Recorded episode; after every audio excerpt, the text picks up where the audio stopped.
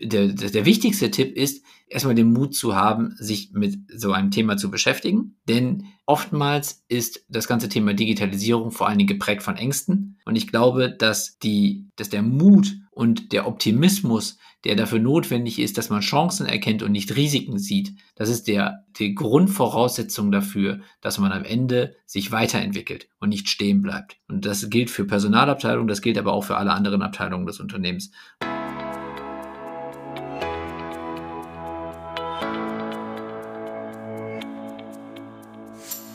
Hast du das Gefühl, dass der digitale Dschungel an Chancen und Möglichkeiten für dich und dein Unternehmen immer undurchdringlicher wird? Suchst du nach Strategien, Konzepten und konkreten Maßnahmen, um den digitalen Wandel erfolgreich zu meistern? Dann bist du hier genau richtig. Im Podcast von digitalberatung.de stellen wir dir erfolgreiche Praxisbeispiele und individuelle Wege der Digitalisierung vor, sowie handfeste Methoden, mit denen du deine digitalen Potenziale identifizierst und effizient nutzt. Los geht's! Herzlich willkommen zum neuen Podcast von digitalberatung.de. Wie immer bin ich auch heute nicht alleine, sondern habe mir heute den Daniel Schaffelt eingeladen. Herzlich willkommen, Daniel. Hallo Sven, vielen lieben Dank für die Einladung. Ja, sehr gerne. Wir sitzen beide, wie sich das gehört, in den Zeiten. Wir haben heute den 17.03. Corona-Zeit, ähm, Tag 2 der ähm, Schulfreiheit unserer. Kinder, schön im Homeoffice. Eigentlich wollten wir das in Köln aufnehmen, den Podcast, und haben uns spontan dazu entschieden, Zencaster mal auszuprobieren. Bisher läuft das ja alles ganz wunderbar. Genau, und außerdem haben wir so den Sicherheitsabstand maximal eingehalten, denn Jetzt haben wir ungefähr 150 Kilometer zwischen uns, glaube ich. Dann sind wir safe. Oder 100, ich weiß nicht genau, wie viel ist das aber. Also das sollte als Sicherheitsabstand reichen. das, das, das, sollte reichen, das sollte reichen. Sehr gut. Daniel, ähm, wer bist du und was machst du? Erzähl doch einmal mal ein bisschen von dir. Stelle ich doch einmal den Zuhörern im Detail mal ein bisschen vor. Ja, sehr gerne. Also ich bin in dem ganzen Digitalthema schon seit 2003 tätig. Also nach meinem Studium als ähm, in, als BWLer mit, mit Fachrichtung Wirtschaftsinformatik habe ich dann bei zwei größeren Konzernen gearbeitet, Karstadt Quelle und der Verlagsgruppe Handelsblatt, in Medienjobs, bevor ich dann mein erstes Unternehmen gegründet habe. Zusammen mit einem Freund habe ich eine, eine Mode-Community gegründet, Style Ranking. Danach dann noch ein zweites Unternehmen, eine, ähm, ein Familienreiseportal, Club Family. Und mittlerweile bin ich Geschäftsführer, Gründer und Geschäftsführer der Firma HighJob. Wir sind ein digitaler Karrieremanager. Das heißt, wir sind in der Lage, die Fähigkeiten eines Kandidaten oder eines Talents so weit auszulesen und zu verstehen, dass wir sie dann auf einen Job matchen können und dadurch empfehlen können, welche Jobs am besten zu einer Person passen, basierend auf ihren Fähigkeiten und ihren Skills und das dann aber auch so zu empfehlen, dass man auf Jobs stößt, auf die man sonst vielleicht nicht gestoßen wäre, weil man üblicherweise ja eigentlich nur sich das anschaut oder das sucht, was man kennt und nicht das, wo die eigenen Fähigkeiten willkommen geheißen werden. Das heißt also, von der, von der Profession her bin, bin ich immer schon im Digitalbereich tätig gewesen. So meine, meine Schwerpunkte im Unternehmen sind die Produktentwicklung. Also ich komme eher aus der Technik, von der, vom Verständnis her, bin aber auch sehr marketinglastig und steuere dementsprechend auch das Marketing. Achso, und was ich noch vergessen habe, ich war noch sechs Jahre Geschäftsführer von der Foto-Community in Köln. fast, fast, vergessen. Da haben wir uns tatsächlich auch mal kennengelernt, weil wir beide mal Speaker gewesen sind auf der Veranstaltung unseres damaligen gemeinsamen Newsletter-Dienstleisters. Richtig. Da sind wir uns auf dem Flur über den Weg gelaufen und äh, mit dem einen oder anderen klickt es ja in der Vita. Und das kann ich zumindest von meiner Seite sagen. Das war mit dir sofort vom ersten Moment an sehr, sehr spannend. Nicht nur inhaltlich, sondern auch menschlich. Ähm, wir tauschen uns ja auch regelmäßig über digitale Themen sehr intensiv aus, haben auch unsere digitale Stake-Runde gegründet. Jüngst. Ganz genau. Insofern verfolgen wir auch mit unserem Podcast heute diesen intensiven Austausch weiter. Ja. Ähm, genau, das Thema Highjob ist natürlich auch der ähm, heutige Grund, warum ich dich gefragt habe und du dankenswerterweise der Einladung gefolgt bist. Mir geht es ja immer immer darum zu gucken, wie Digitalisierung in unterschiedlichen Unternehmensfeldern, sage ich mal, gelebt wird. Und bei dir ist es jetzt so der Bereich, ich habe mal versucht, das zu greifen, so HR, Recruiting, Personal, Karriere. Management mit Highjob. Das ist richtig, richtig so. Richtig, also unsere Zielgruppe, wenn man es äh, aus der, aus der Business-Sicht sieht, sind natürlich die Personalabteilungen der Unternehmen. Also dementsprechend sind wir im Recruiting-Bereich tätig. Ja. Okay, und das ist natürlich auch ganz spannend, weil du ja auch sagst, ähm, ich durfte das ja auch von weiß nicht, Tag 1 vielleicht nicht, aber doch relativ früh verfolgen, als du mir das das erste Mal berichtet hast, dass du auch ähm, identifiziert hast zusammen mit René, mit dem du das zusammen machst. Mensch, das ist mal wieder eine Branche, muss man sagen, wo das ganze Digitale noch in den Kinderschuhen steckt. Oder wie ging das Ganze mit vor allen Dingen Highjob dann auch los? Also tatsächlich war es so, dass wir durch unseren dritten Mitgründer, den Thorsten Alfes, der seit 25 Jahren in Führungspositionen großer Personalberatungen tätig ist, gelernt haben, dass das ganze Thema Recruiting und Personalmanagement in den Unternehmen immer noch ein total analoges Thema ist oder selbst wenn es halt eben schon digitale Tools gibt, dann sind es Excel und erstmal eher klassische Tools, die man kennt und noch keine wirklichen Automatismen oder äh, künstliche Intelligenzen, die dort eingesetzt werden. Und wir haben mit dem Thorsten damals darüber gesprochen der, und er sagte, also ich berate Kunden in allen möglichen anderen Bereichen, wo sich eine permanente Weiterentwicklung abzeichnet. Nur in meinem eigenen Bereich, in meinem eigenen Unternehmen arbeite ich immer noch mit Excel seit 25 Jahren so ungefähr. Und das war damals der Grund, warum wir gesagt haben, da wird es eine Entwicklung geben, aber diese Entwicklung ist offensichtlich, steckt noch in den Kinderschuhen, da ist noch eine Menge Potenzial und wir glauben, dass wir mit einer Technologie, aber auch mit einem sehr starken Verständnis für Prozesse und für Personen und für, für die Leidenschaften der Personen dahinter, dass wir diese Fähigkeiten so zusammenbringen können, dass wir da am Ende eine Lösung für das Recruiting bieten können, die zeitgemäß ist und die am Ende halt eben auch die Personalabteilung ja, an die Digitalisierung anschließt und eben nach vorne bringt. Also ist das Ziel, wenn ich das richtig verstehe, vor allen Dingen auch so eine Win-Win-Situation. Also Zielgruppen gibt es dann ja vor allen Dingen zwei bei euch. Also das eine sind die Personalabteilungen der Unternehmen, die nach geeigneten Talenten suchen. Und wenn ich das richtig verstanden habe, aber gerne einmal ausholen, für euch steht ja auch neben dieser ersten Zielgruppe die zweite Zielgruppe der Talente ganz weit vorne. Absolut. Also feiere äh, deine Fähigkeiten, ist, glaube ich, euer Hashtag, den ganz ihr vielfach genau. benutzt. Und da letztendlich in Anführungsstrichen nicht nur, sage ich jetzt mal, zu sagen, wir bringen dich in den nächsten Job wie ein klassischer Headhunter, der dann seine x Prozent letztendlich Personalvermittler bekommt, sondern zu sagen, Mensch, wir können sogar auch sagen, jemand, der jetzt an diesem Punkt seiner Karriere steht, sein nächster konsequenter Schritt wäre der folgende. Und außerdem, wenn du dich in diese drei Richtungen weiter fortbildest, dann hast du auch in Zukunft bessere Chancen? Oder ja. wie muss ich mir das genau vorstellen aus Kandidatensicht? Ja, ganz genau. Und das kommt eigentlich auch aus einem ganz persönlichen Problem, denn ich weiß nicht, wie du damals deine Karriere begonnen hast und wie du am Ende erstmal den Karriereweg so beschritten hast, wie du ihn jetzt beschritten hast. Aber bei mir war es damals halt so, dass ich irgendwann nach dem Abi da gestanden habe und überlegt habe, was möchte ich denn jetzt eigentlich machen? Ich hatte grobe Vorstellungen davon, was ich vielleicht kann und was ich vielleicht nicht so gut kann. Aber am Ende muss ich ja trotzdem irgendwo Hilfestellung bekommen.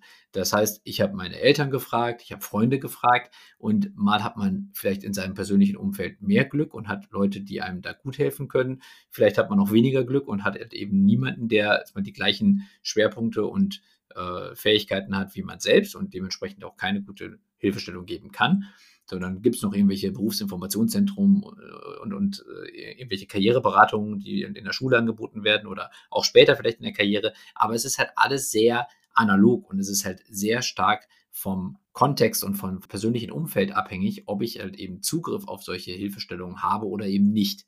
So, und das war unser Grund, warum wir gesagt haben, wir wollen mit HighJob einen Karrieremanager gründen, der jedem da draußen die Möglichkeit bietet, eine Karriereplanung so vorzunehmen, wie sie seinen Fähigkeiten oder ihren Fähigkeiten entspricht, um halt das Beste aus der persönlichen Veranlagung und den Fähigkeiten zu machen, aber auch die Fähigkeiten weiterzuentwickeln, die man vielleicht schon irgendwo in sich schlummern sieht, die aber so in der Form vielleicht noch nicht komplett entwickelt sind und wo ich dann Hilfestellung bekomme, zu erkennen, wo, ich, wo es sich lohnt, einen Fokus drauf zu setzen. Okay. Und letztendlich, wenn ich mich jetzt als Bewerber auf der Plattform anmelde, wie geht das jetzt Schritt für Schritt vonstatten? Also über ein LinkedIn-Profil, über ein Xing-Profil und dann werden mir geeignete Jobs vorgeschlagen, also wie ich das auch von anderen Portalen kenne, oder wo ist da genau der, der, der USP, sage ja. ich mal, der unfaire Vorteil, den ihr dann mitbringt?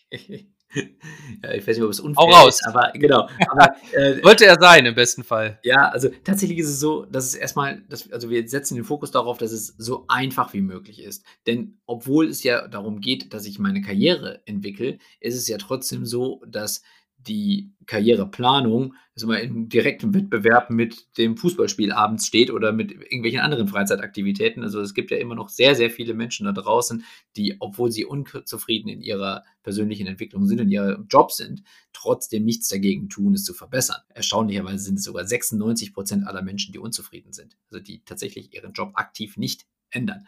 Das heißt also, es muss einfach sein und dementsprechend ist es so, dass man entweder bei uns einen Lebenslauf hochladen kann oder eben halt sein, sein LinkedIn-Profil connecten kann. Und mehr ist nicht zu tun. Wir analysieren vollständig automatisch alles das, was an Informationen vorhanden ist und bauen uns daraus quasi ein, ein Bild zusammen über die Fähigkeiten und über die Stärken dieser Person. Und nachdem dieses Profil für uns intern besteht, gleichen wir es mit allen Jobs ab, die wir gerade auf der Plattform haben, wo wir genau verstehen, welche Qualifikationen dort gefordert sind und können dann für jeden Job einen Score ausgeben, also einen, einen Wert von, von 0 bis 100, wie gut die Person zu diesem entsprechenden Job passt. Und dann kann die Person sich mit einem Klick auf diesen Job bewerben. Aber was halt eben noch einfacher für den Kandidaten oder die Kandidatin ist, wir stellen diese Kandidaten dann anonymisiert den Unternehmen vor. Die Unternehmen bekommen also Talente vorgestellt, die auf die aktiv ausgeschriebenen Positionen passen, können dann sagen, diese, dieses Talent gefällt mir, dieses Talent passt weniger gut zu mir. Und bei den Talenten, wo Sie auf Gefällt mir klicken, da wird automatisch eine Bewerbung im Namen des Unternehmens an den Kandidaten geschickt. Okay. Und dann muss ich als Kandidat diese Mail einfach nur noch öffnen oder diese, diese Bewerbung nur noch öffnen. Da ist dann schon die gesamte Information auch über den Job drin, mit dem sich das Unternehmen bei mir bewirbt. Und ich kann dann einfach nur noch mit einem Klick im, in der Mail entscheiden, ob ich diese Bewerbung annehme oder nicht.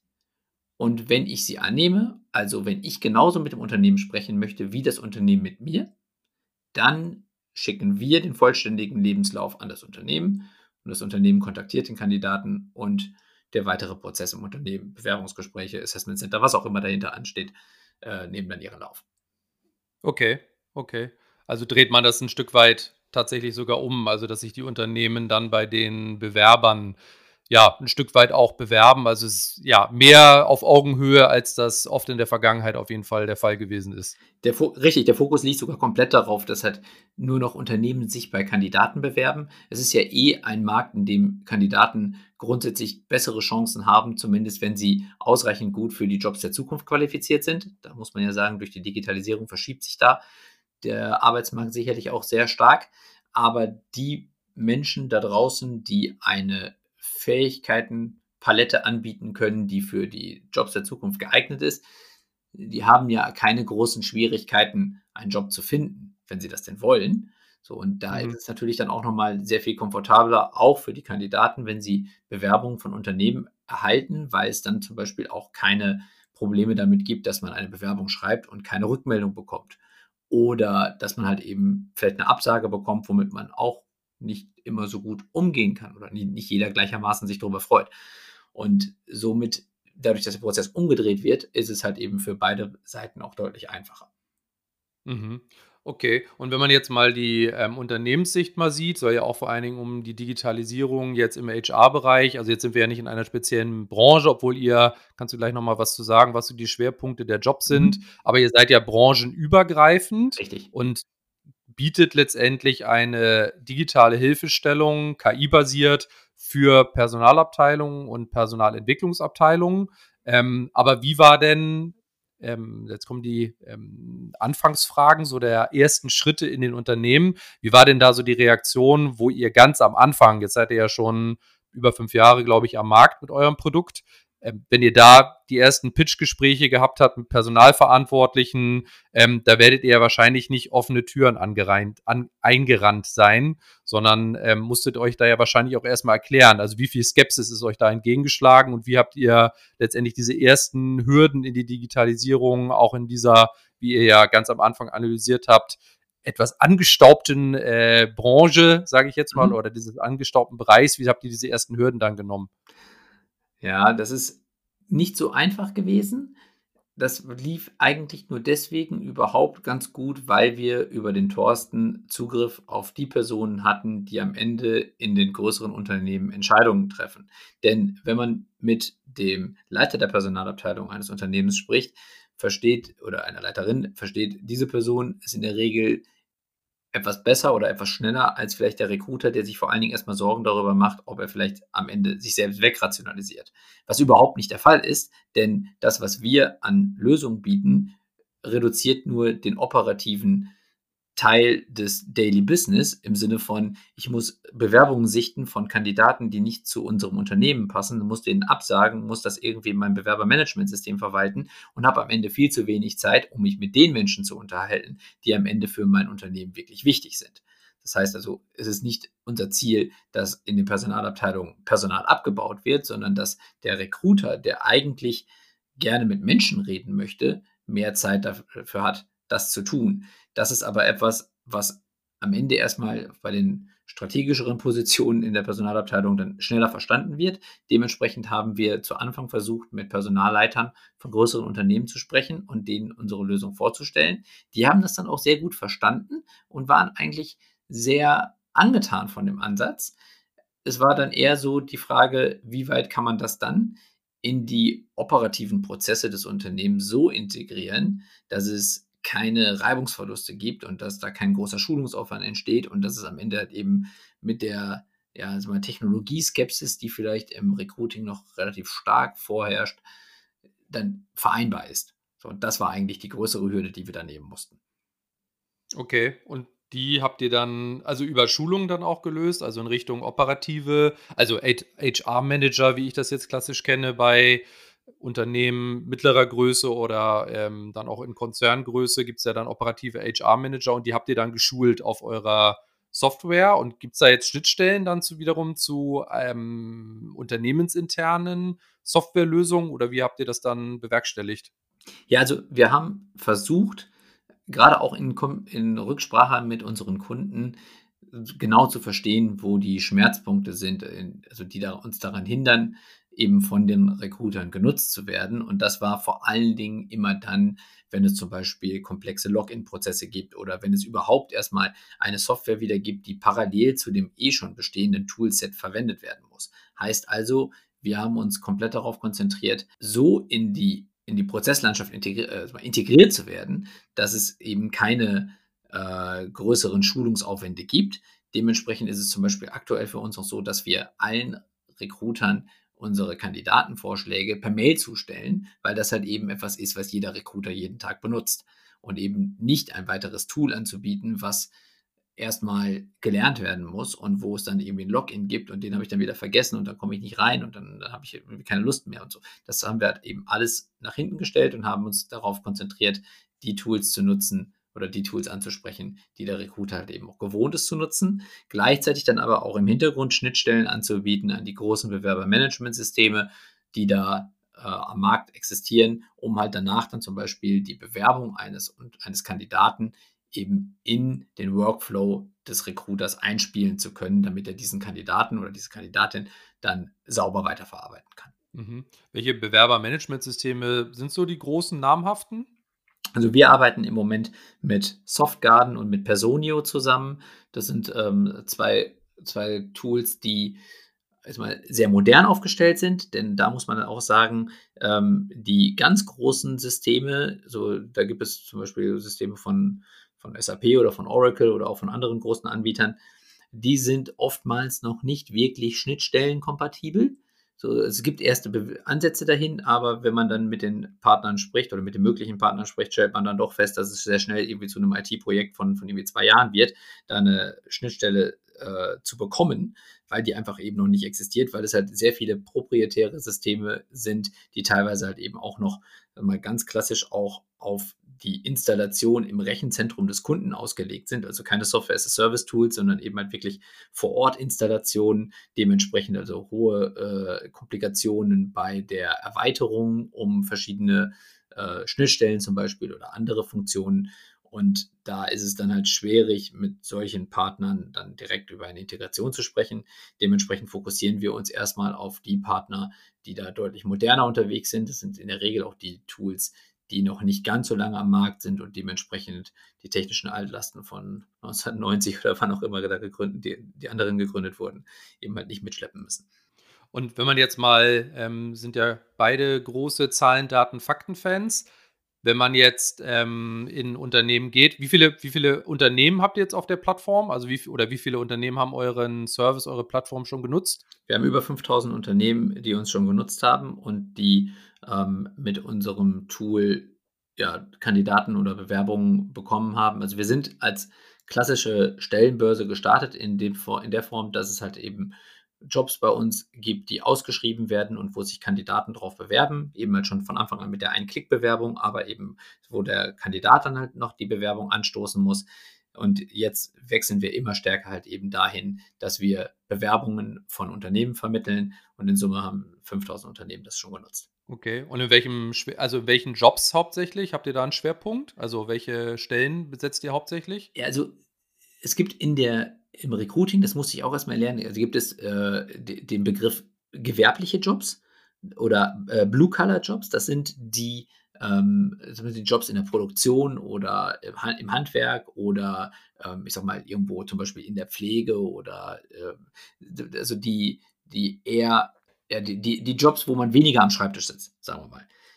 Da sind wir noch nicht besonders gut drin, weil wir auch lernen mussten, dass von solchen Personen die Lebensläufe zum Beispiel oftmals nicht so gut gepflegt sind und dementsprechend unsere KI nicht in der Lage ist, die Fähigkeiten so gut zu bestimmen, wie das bei Personen der Fall ist, die zum Beispiel eine klassische Karriere im Marketing oder im Vertrieb oder auch als Ingenieur äh, äh, hinter sich haben oder, oder gerade beschreiten. So, das heißt also, der Schwerpunkt für uns liegt zum Beispiel auf dem ganzen Thema IT, auf, de, auf Ingenieuren, aber eben halt auch auf Vertrieb, auf Finance, auf Marketing und ähm, ich sag mal, auch eben kaufmännische Jobs funktioniert sehr gut. Also da ist unsere KI sehr sicher und kann halt eben auch die verschiedenen Fähigkeiten sehr gut erkennen und dementsprechend gute Jobvorschläge machen. Ja, okay, verstehe. Und wenn man jetzt Zahlen, Daten, Fakten noch einmal bemüht, ähm, mhm. wie, also wenn du die Werte hast, wie viel günstiger wird es denn, wenn man eine digitale Lösung jetzt wie HighJob benutzt mhm. und nach ähm, Mitarbeitern sucht? Also ich kenne das jetzt von klassischen Headhuntern oder Personalvermittlern.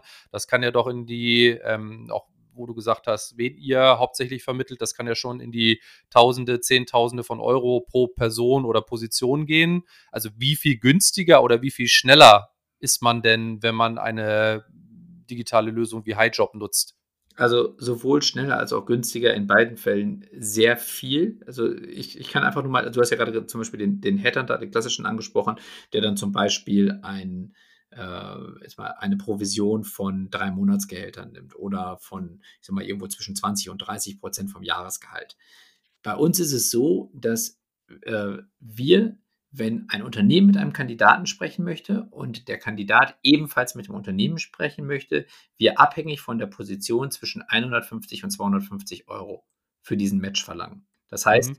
wenn wir Jobs von Unternehmen bekommen und dann Kandidaten vorschlagen, werden wir nur bezahlt für die erfolgreich vorgeschlagenen Kandidaten, die ebenfalls mit dem Unternehmen sprechen möchten.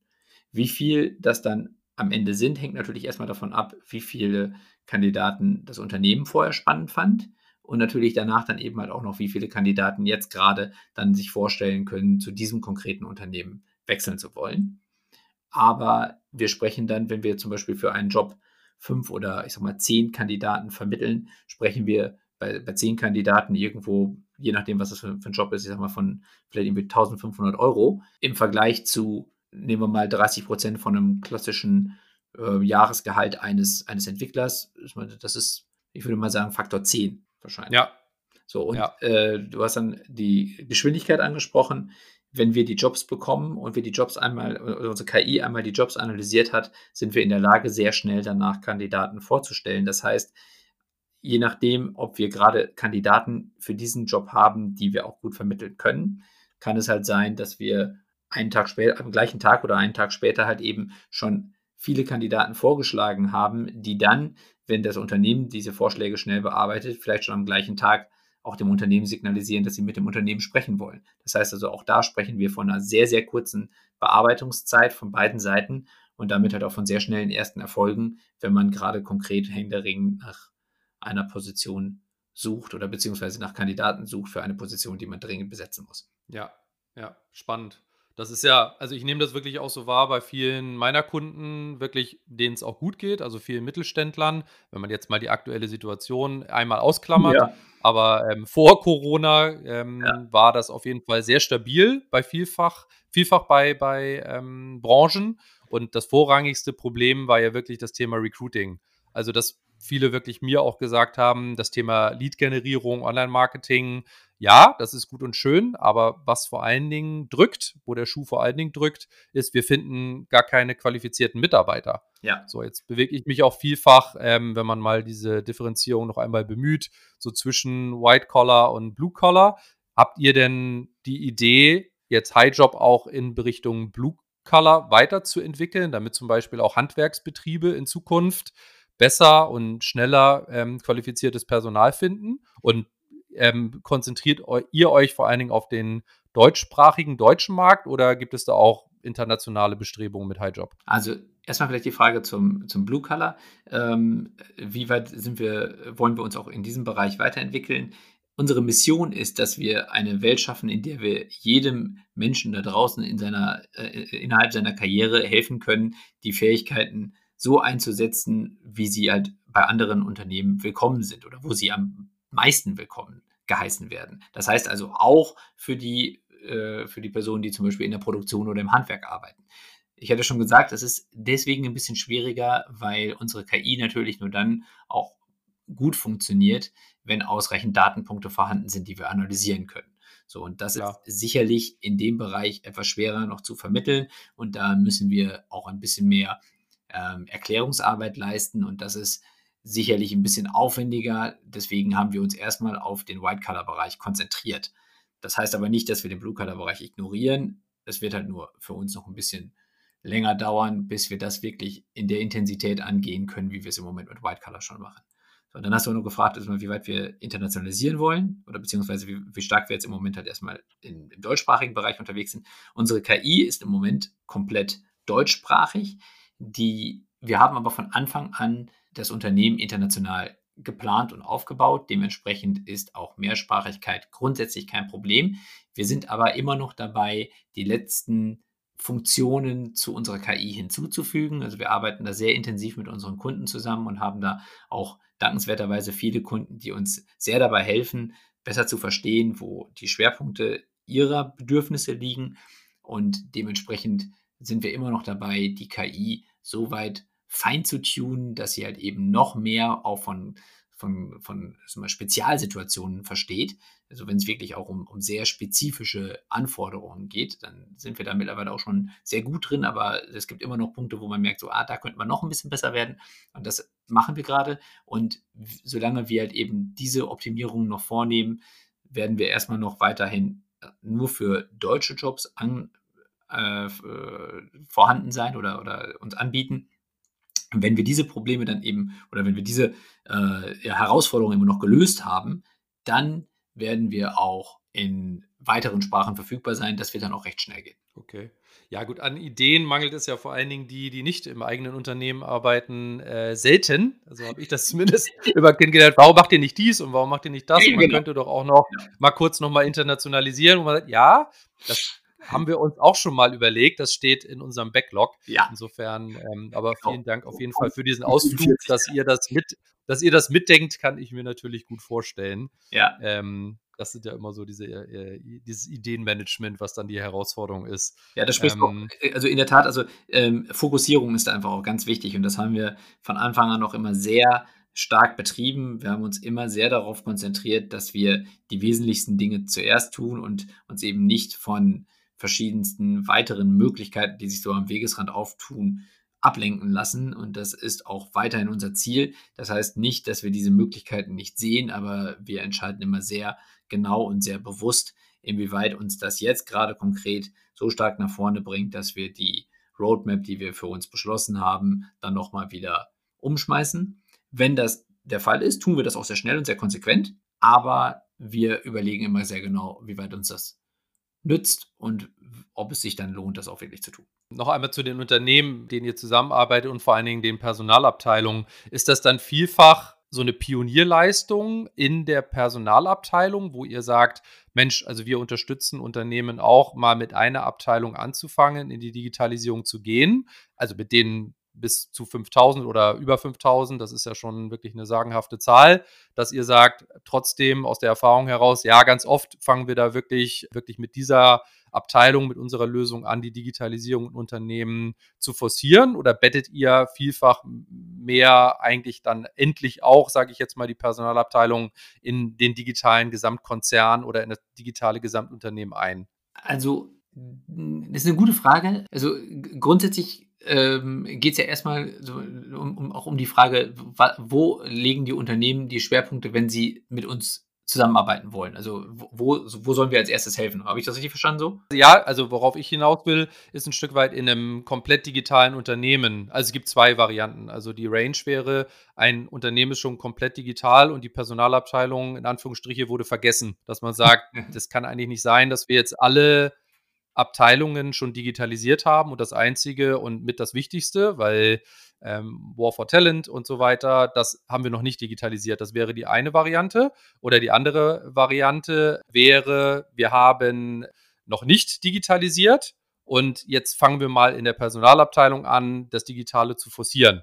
Also das sind ja unterschiedliche Ausgangssituationen. Also ein Stück weit ja, wobei sollen wir jetzt dem Unternehmen helfen, aber das ist natürlich so die digitale Speerspitze oder so das Nachziehen einer Abteilung, die bisher vergessen wurde. Es, es wäre schön, wenn äh, die Personalabteilung die digitale Speer, Speerspitze des Unternehmens wäre, denn tatsächlich geht es ja um das eigentlich wichtigste Kapital des Unternehmens. Äh, also deswegen heißt es ja auch Human Resources und äh, ne, also das ist eigentlich ja auch bei, bei den allermeisten Unternehmen Kosten, die größte Kostenposition in der Bilanz. Dementsprechend sollte man meinen, das Unternehmen digitalisiert sich um das Personal herum und nicht andersrum. Tatsächlich ist es in der Realität so, dass die Personalabteilung in der Regel eher vergessen wird. Das ist auch wirklich sehr schade. Das ist auch das, was wir auch von vielen Recruitern hören, die auch das sehr stark monieren und auch bedauern, aber eben halt dann doch auch nicht, wiederum nicht ändern können, weil was ich zum Beispiel auch als Branchenfremde, also ich habe mich vorher mit Recruiting nicht so intensiv auseinandergesetzt, also für meine anderen Unternehmen habe ich halt selber äh, Positionen besetzt, aber ich habe mich halt eben mit Recruiting als, als Branche nicht so stark auseinandergesetzt. Was ich zum Beispiel ganz verblüffend finde, ist, dass auch selbst bei großen Unternehmen, oft, also bei großen Konzernen, oftmals noch das Personal zum Beispiel beim Finanzvorstand aufgehangen ist.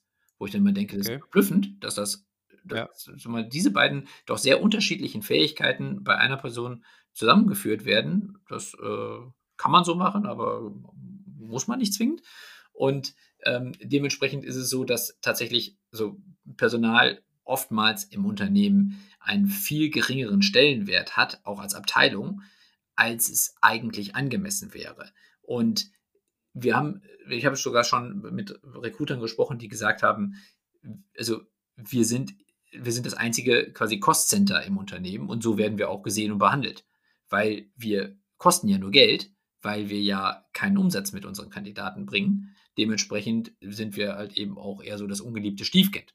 Und das ist dann am Ende auch, das spiegelt sich dann in dem Budget wieder, was dann halt eben dem Recruiting zur Verfügung gestellt wird oder der äh, Personalabteilung, um zum Beispiel auch intern die Prozesse zu digitalisieren. Also dementsprechend wäre es schön, wenn die Personalabteilung die digitale Speerspitze wären. In der Regel sind sie es nicht. Okay. Ja, gut, dafür, also so, das war ja auch euer Trigger am Anfang zu sagen, Mensch, da kann man doch eine Lösung bauen. Genau. So seid ihr dann ja letztendlich auch, seid ihr letztendlich dann auch gestartet. Ganz genau. Ähm, zum Thema ähm, Auf, Aufbau oder Struktur von Unternehmen, sowohl, also ich kenne jetzt vor allen Dingen äh, René und dich, ihr habt das ja schon vielfach gebaut, sage ich mal, Unternehmen. Was ich spannend finde, natürlich auch ähm, vor allen Dingen vor dem Hintergrund der aktuellen äh, Corona-Krise, ihr habt ja euer Unternehmen von Anfang an dezentral aufgestellt. Also Thema, was man jetzt vielfach liest, Mensch, wir schicken alle ins Homeoffice und ähm, wo ich auch sage, ich arbeite halt auch fast ausschließlich im Homeoffice, wenn ich nicht bei Kunden unterwegs bin. Ich kenne das auch nicht anders, als über digitale Kommunikationskanäle und auch äh, kollaborative Arbeitsplattformen zu arbeiten. Aber ihr habt auch euer Unternehmen komplett dezentral aufgebaut und habt jetzt eigentlich auch quasi wenig Nachteile oder Veränderungen dadurch, oder? Ganz im Gegenteil. Also, ähm, wenn ich da mal ganz kurz auch ein ganz klein bisschen äh, einen Hinweis in eigener Sache geben kann. Also, wir, wir, machen auch noch einen kleinen anderen Podcast. Äh, Helden der Arbeit heißt der. Da haben wir halt auch gerade nochmal eine Folge, äh, veröffentlichen wir gerade, wo es halt eben darum geht, ähm, warum ein Remote-Unternehmen oder ein ähm, ist mal ein Unternehmen, was sehr stark auch auf Homeoffice setzt oder auf dezentrales Arbeiten, aus unserer Sicht sehr große Vorteile bietet im Vergleich zu einer klassischen zentralen Organisation. Denn tatsächlich ist es so, also wir sind als Unternehmen immer schon remote gewesen. Wir haben immer schon sehr viel Wert darauf gelegt, dass jeder unserer Mitarbeiter in der Lage ist, von überall aus zu arbeiten. Und ehrlicherweise gehört da auch nicht viel zu. Also dadurch, dass die, dass unsere Kollegen ja alle am Ende nur einen Schreibtisch brauchen und ein ein internetfähiges Gerät und eine, Internet, äh, und eine Internetverbindung, was äh, in Deutschland irgendwie möglich ist, ist es ja kein Grund, dass man am Ende sagt, so nur weil ich irgendwie denke, dass ich den Menschen jeden Tag sehen muss, bestehe ich darauf, dass ich das auch tue. Das erhöht ja nicht die Produktivität, ganz im Gegenteil. Dieser, dieses, dieses Thema Deep Focus oder, oder Deep Work, also wo, wo man halt eben sehr stark die man sich darauf konzentrieren kann, einzelne Projekte auch konzentriert herunterzuarbeiten. Das ist eigentlich im Homeoffice viel, viel besser möglich. Denn wenn man dann digitale Kommunikationstools nutzt, ist es dann doch so, dass man sie dann nutzt, wenn man sie wirklich auch nutzen muss. Und nicht einfach nur, weil man gerade Langeweile hat und weil man irgendjemanden nerven will. Das kann dann im Büro dann doch, wenn man ehrlich zu sich ist, vielleicht dann äh, häufiger mal passieren, dass man vielleicht gerade mal fünf Minuten Zeit hat oder gerade auf dem, auf dem Weg zur Kaffeemaschine dann nochmal irgendwie einen Kollegen trifft und dann nochmal irgendwie den äh, also ein paar Minuten von der Arbeit abhält. Das ist zwar aus Socializing-Sicht wichtig, und das ist auch vielleicht das, was beim Remote-Unternehmen am schwierigsten zu handhaben ist, dass die Kultur am Ende trotzdem intakt bleibt und gesund bleibt. Aber für die Produktivität ist es sehr hilfreich, wenn man es schafft, eine, ja, eine dezentrale Struktur und auch eine dezentrale Kultur aufzubauen. Und das ist, glaube ich, am schwierigsten jetzt für die Unternehmen, die durch Corona auf einmal ohne Vorbereitung in so eine Situation gezwungen werden. Denn diesen Remote-Mindset, den man dafür braucht, das ist etwas, das fällt auch nicht vom Himmel, das muss man lernen. Und es ist auch nicht jeder Mitarbeiter gleichermaßen in der Lage, das zu können es ist auch bei uns so gewesen, dass wir schon Mitarbeiter gesucht haben, wo wir vorher gesagt haben, wir sind ein Remote-Unternehmen und wir machen Homeoffice und das finden erst alle immer erstmal ganz toll und haben dann später festgestellt, dass sie es ehrlicherweise gar nicht wirklich können. ja. Das ist auch nicht böse gemeint, das ist auch nicht schlimm. Aber es ist halt einfach so, dass nicht jeder Mensch gleichermaßen zum Beispiel in der Lage ist, sich zu Hause genauso zu motivieren wie in einem Büro, wo dann die Ablenkung fehlt. Nee, das ist ja auch, also fand ich auch spannend. Wir haben ja auch damals Chefkoch digital, also nicht digital, aber agil transformiert, haben wir es ja. damals genannt. Also eben auch zu sagen, das war natürlich schon hoch agil, auch als ich kam, aber ich habe immer gesagt, als ich kam, waren wir, glaube ich, so 20 Personen, 22 Personen. Wir sind so ein Scrum-Team hm. gewesen, als ich kam. Also jeder wusste von jedem zu jedem Zeitpunkt, also hochtransparent, was er tut oder sie. Und am Ende, als äh, ich das Unternehmen dann nach vier Jahren verlassen habe, waren wir so 110 Mitarbeiter. Und das war eben auch ganz spannend zu sehen. Auch das Thema Agilität, dezentrales ja. Arbeiten, also sind auch Buzzwords, die man mit Leben füllen muss, je auf Unternehmen spezifiziert, dass man wirklich sagt, was heißt denn Agilität bei uns? Was heißt denn Remote arbeiten oder ja, auch andere Dinge, die man auf jeden Fall in jedem Unternehmen individuell definieren sollte. Nur da habe ich eben auch festgestellt, also agile Entwicklung auch oder agiles Arbeiten, also hochgradiges Kontrollinstrument, also das berühmte Stand-up, was es an jedem Morgen gibt, da hatten ganz viele, mich eingeschlossen, glaube ich, so die Angst, oh, äh, hier bricht jetzt die Anarchie aus, wenn jeder tun und lassen kann, was er will. Mhm. Dezentrales Arbeiten, Homeoffice, also ich glaube, das ähm, verlangt auch viel von Führungskräften ab, also da auch Mitarbeitern zu vertrauen. Deswegen greift das jetzt schön ineinander. Also letztendlich High Job auch dazu dient, die richtigen Mitarbeiter zu finden, ganz klar zu kommunizieren, wofür stehen wir, was erwarten wir aber auch von unseren Mitarbeiterinnen und Mitarbeitern und wie können wir unsere ähm, Mitarbeiter qualifizieren, damit sie zu uns und zu unseren Unternehmen erstmal per se passen, vom Mindset her ja. und dann auch weiterentwickeln können. Also bei meiner Erfahrung ist wirklich auch, ähm, das, das muss man auch wollen und können, sowohl in der Führung, das fand ich immer ganz spannend, damals auch als Geschäftsführer bei Chefkoch, zu sagen, wie muss ich denn auch führen und wo muss ich denn auch loslassen, damit Mitarbeiter überhaupt den Freiraum bekommen, um wirklich erfolgreich zu arbeiten. Und umgekehrt eben auch die Mitarbeiter, ja, also das ist zu meiner Zeit dort nie passiert, das auch nicht ausnutzen. So, also das ist auch ein großes Vertrauensverhältnis, was da zueinander besteht. Obwohl, wenn ich jetzt auch oft äh, in der Beratungssituation bin und mir jemand sagt, nee, also kommt auch selten vor, ehrlicherweise, aber trotzdem, wenn es jemand sagt oder genau was du angesprochen hast, viele Unternehmen, die jetzt vor diesen Herausforderungen stehen, nee, also dann kann ich ja nicht mehr kontrollieren, was getan wird und ob Mitarbeiter mal die Wäsche abhängen oder kurz mal einkaufen gehen zwischendurch, wo ich dann die Frage stellen würde, Thema Recruiting, warum hast du sie oder ihn dann überhaupt eingestellt, wenn du ihr nicht vertraust? genau. oder ihm nicht vertraust. Also das ist ja also ein riesen Mindset-Thema, wirklich auch Personen schon so einzustellen, vielleicht auch solche Plattformen wie jetzt eure, euer Produkt zu nutzen, um erstmal per se die richtigen Mitarbeiter mit dem richtigen Mindset zu finden, damit man dann gemeinsam erfolgreich sein kann. Ganz genau. Ich bin auch noch Mitglied hier in einem Gründernetzwerk hier in Köln, wo heute Morgen noch von einem anderen Gründer eine Frage gestellt wurde, eben zum Thema Remote-Arbeiten und wie weit man Slack, also ein, ein digitales Kommunikationstool so für, für Remote-arbeitende Unternehmen oder grundsätzlich für viele Unternehmen, wie man das so verwenden kann, dass man zum Beispiel morgens sich an- und abmeldet und dass man irgendwie in den Pausen sich abmeldet, damit man sehen kann, dass jemand irgendwie gerade in der Pause ist oder so. Und wo ich halt genau diese Antwort auch gegeben habe, die du gerade gesagt hast. Wenn du den Leuten nicht vertraust, dass sie zu Hause die Arbeit machen, die sie sonst im Büro machen, warum hast du sie am Ende dann angestellt?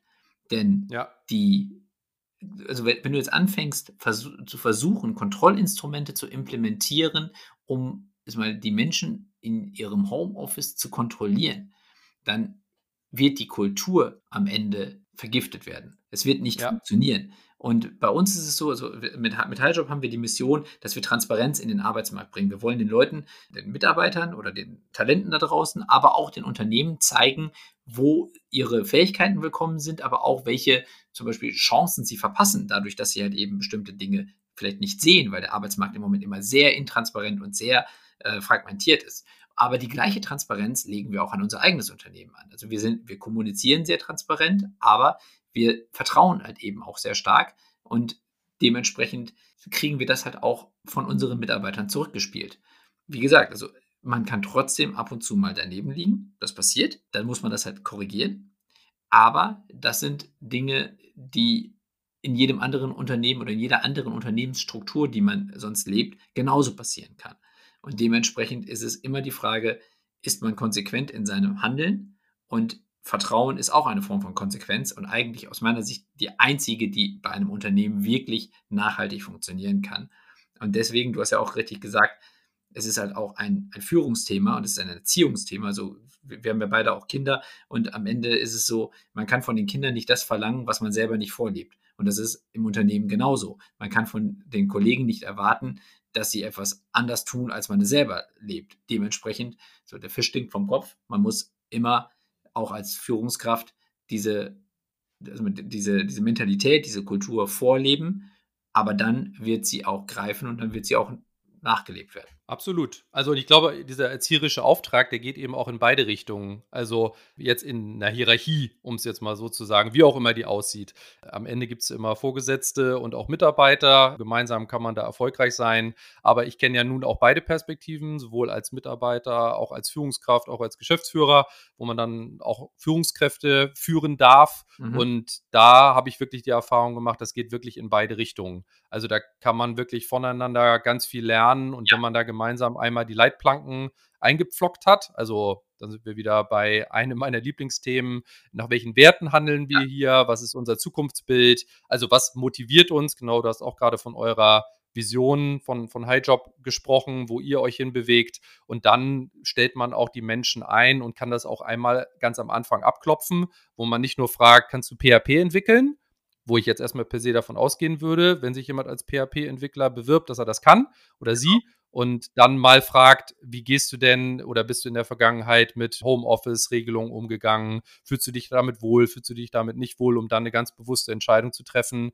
Äh, wenn dann in dieser Situation auch so ein geschützter Rahmen und Vertrauensverhältnis schon entsteht, dass dann vielleicht auch ein Bewerber mal sagt, nee, also ich möchte gerne im Büro sitzen, ich möchte nicht zu Hause arbeiten und man dann einfach gucken kann, auch als Unternehmen, ob das passt und stimmig ist oder nicht.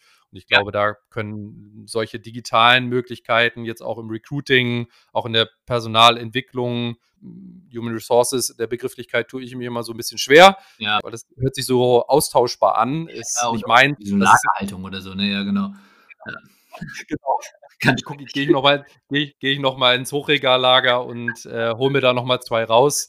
äh, genau, das ist ja das Mindset, was wir beide nicht leben. Nein, überhaupt. Ähm, aber genau, auf jeden Fall super spannend, dass ihr eben auch, anders würde es ja meiner Meinung nach auch nicht funktionieren, Highjob eben auch so gebaut habt. Ja. Mensch, wir sind schon fast am Ende angelangt. Ich, ich, wollte dich nicht unterbrechen, du wolltest noch was sagen. Entschuldigung, also ich, ich, wollte, ich wollte nur sagen, also nochmal, weil du gerade das Thema mit den Werten angesprochen hast, das ist auch ganz genau der, der, der Kern eigentlich aus meiner Sicht von, von einer Unternehmenskultur. Also äh, es muss gewisse Werte geben, die man transparent auch allen kommuniziert und dann aber vorlebt, aber natürlich auch die Einhaltung einfordert, genauso wie man selber sich das natürlich auch gefallen lassen muss, dass es eingefordert wird, wenn man sich selbst nicht dran hält.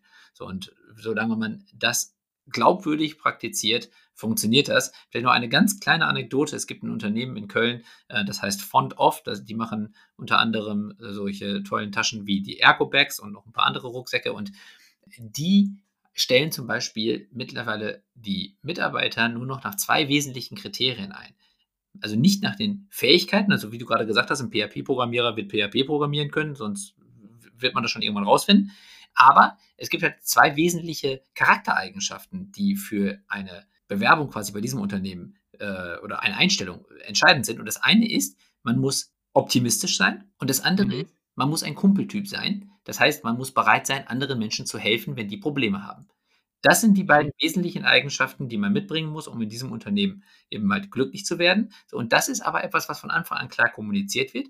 Wenn man das nicht ist, dann passt man da halt eben auch nicht hin. Wenn man das aber ist, wird man dort glücklich werden und das Unternehmen freut sich halt eben darüber, dass es die Kultur, die es sich auferlegt hat, halt eben weiterführen kann, ohne dass man dauernd anfangen muss, kleine Diskussionen zu führen mit einzelnen Mitarbeitern, die sich halt eben in diesem Wertekontext dann irgendwie nicht wiederfinden und sagen, so, da kann ich nichts mit anfangen und ich finde das aber doof und ich, ich schieße dann quer. Das, das, da muss man auch sagen, das funktioniert dann nicht, da muss man auch konsequent sein und äh, eben halt sicherstellen, dass die Unternehmenskultur gewahrt wird.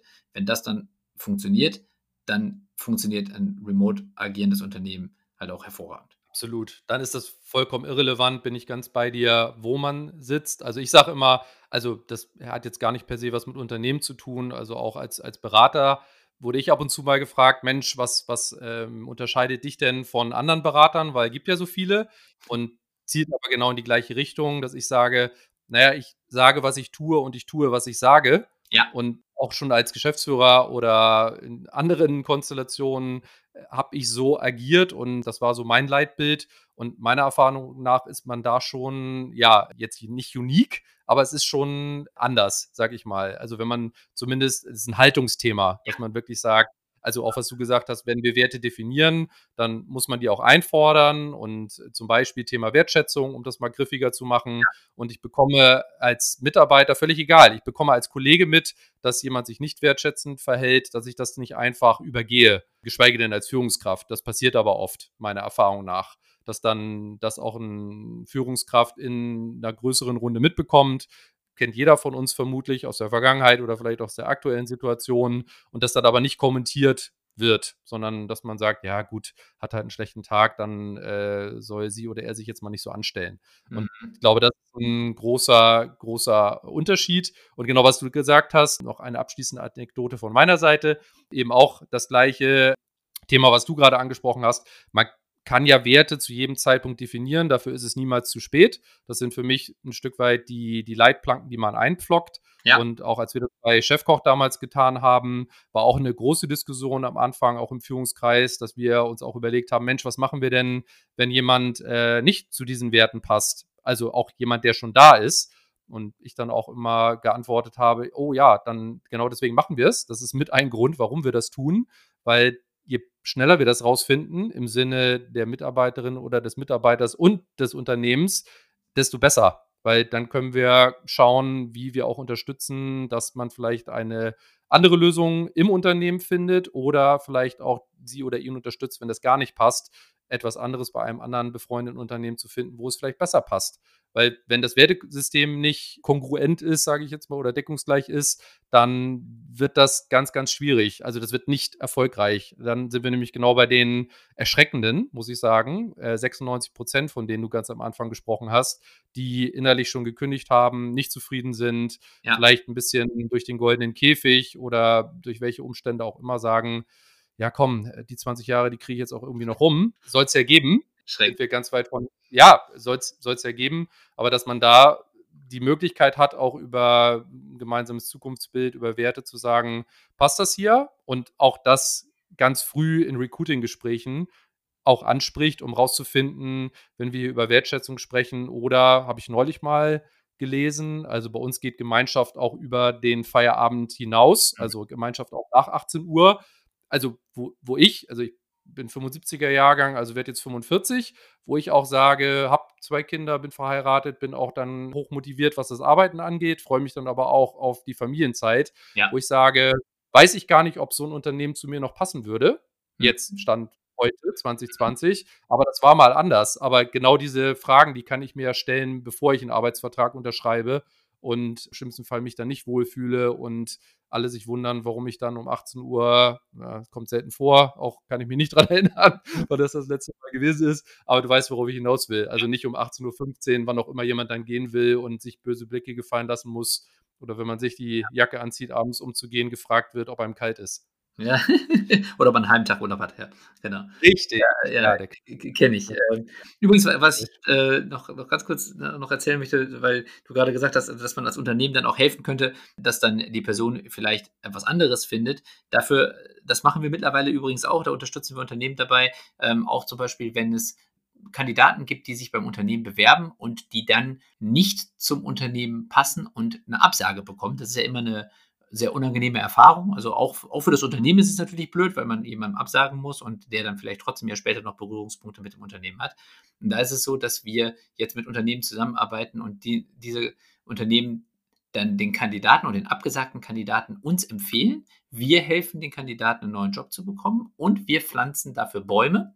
Das heißt also für jeden Kandidaten, den wir, der sich bei uns dann anmeldet und auch für jedes Bewerbungsgespräch, was er danach über uns vermittelt bekommt, pflanzen wir einen Baum, im, Unter im Namen des Unternehmens, das uns diesen Kandidaten empfohlen hat. Damit haben wir jetzt insgesamt schon knapp 200 Bäume äh, gepflanzt. Kann man alles sehen unter treesforjobs.org. Und äh, da würden wir uns natürlich auch freuen, wenn da ein paar Leute mitmachen würden. Ja, großartig. Also, ja, super. Bin ein großer Fan, weißt du aber auch von, von dir, von euch, von HighJob. Und ähm, wenn dann noch zusätzlich solche Aktionen dann noch gefahren werden, dann kommt man an euch ja doppelt und dreifach nicht vorbei. Das wir sind ein bisschen. Bitte? Das wäre schön. Ja, sehr gut. Wir sind ein bisschen drüber. Ich habe mal mir sagen lassen, deutscher Inlandsflug und so. Das ist jetzt eine etwas längere Strecke geworden, die wir gegangen sind zusammen. Trotzdem sehr, sehr spannend. Äh, abschließend vielleicht noch ein, zwei Fragen zur Weiterentwicklung von HighJob. Wie soll es denn jetzt in den nächsten zwei Jahren letztendlich jetzt für euch weitergehen? Was stehen jetzt für größere Projekte an, vielleicht abschließend? Und ja, was möchtest du Unternehmen, die jetzt vielleicht auch über die Digitalisierung im Personalbereich nachdenken, vielleicht abschließend noch mitgeben? Also an, an größten Projekten, die für uns anstehen, ähm, geht es vor allen Dingen darum, dass wir den ganzen, das ganze Thema Karriereplanung in den nächsten Jahren noch weiterentwickeln werden. Also nicht jetzt nur den Leuten helfen, jetzt schon die richtigen Entscheidungen zu treffen, sondern tatsächlich auch jetzt schon Empfehlungen zu bekommen, wenn ich zum Beispiel später dann irgendwann mal, keine Ahnung, Abteilungsleiter, Bereichsleiter oder Geschäftsführer oder was auch immer werden möchte, was ich jetzt dafür tun muss, um in zehn Jahren diesen Beruf zu erreichen. Daran, also daran arbeiten wir gerade sehr konkret und das wird in diesem Jahr auch fertig werden, dieses Thema.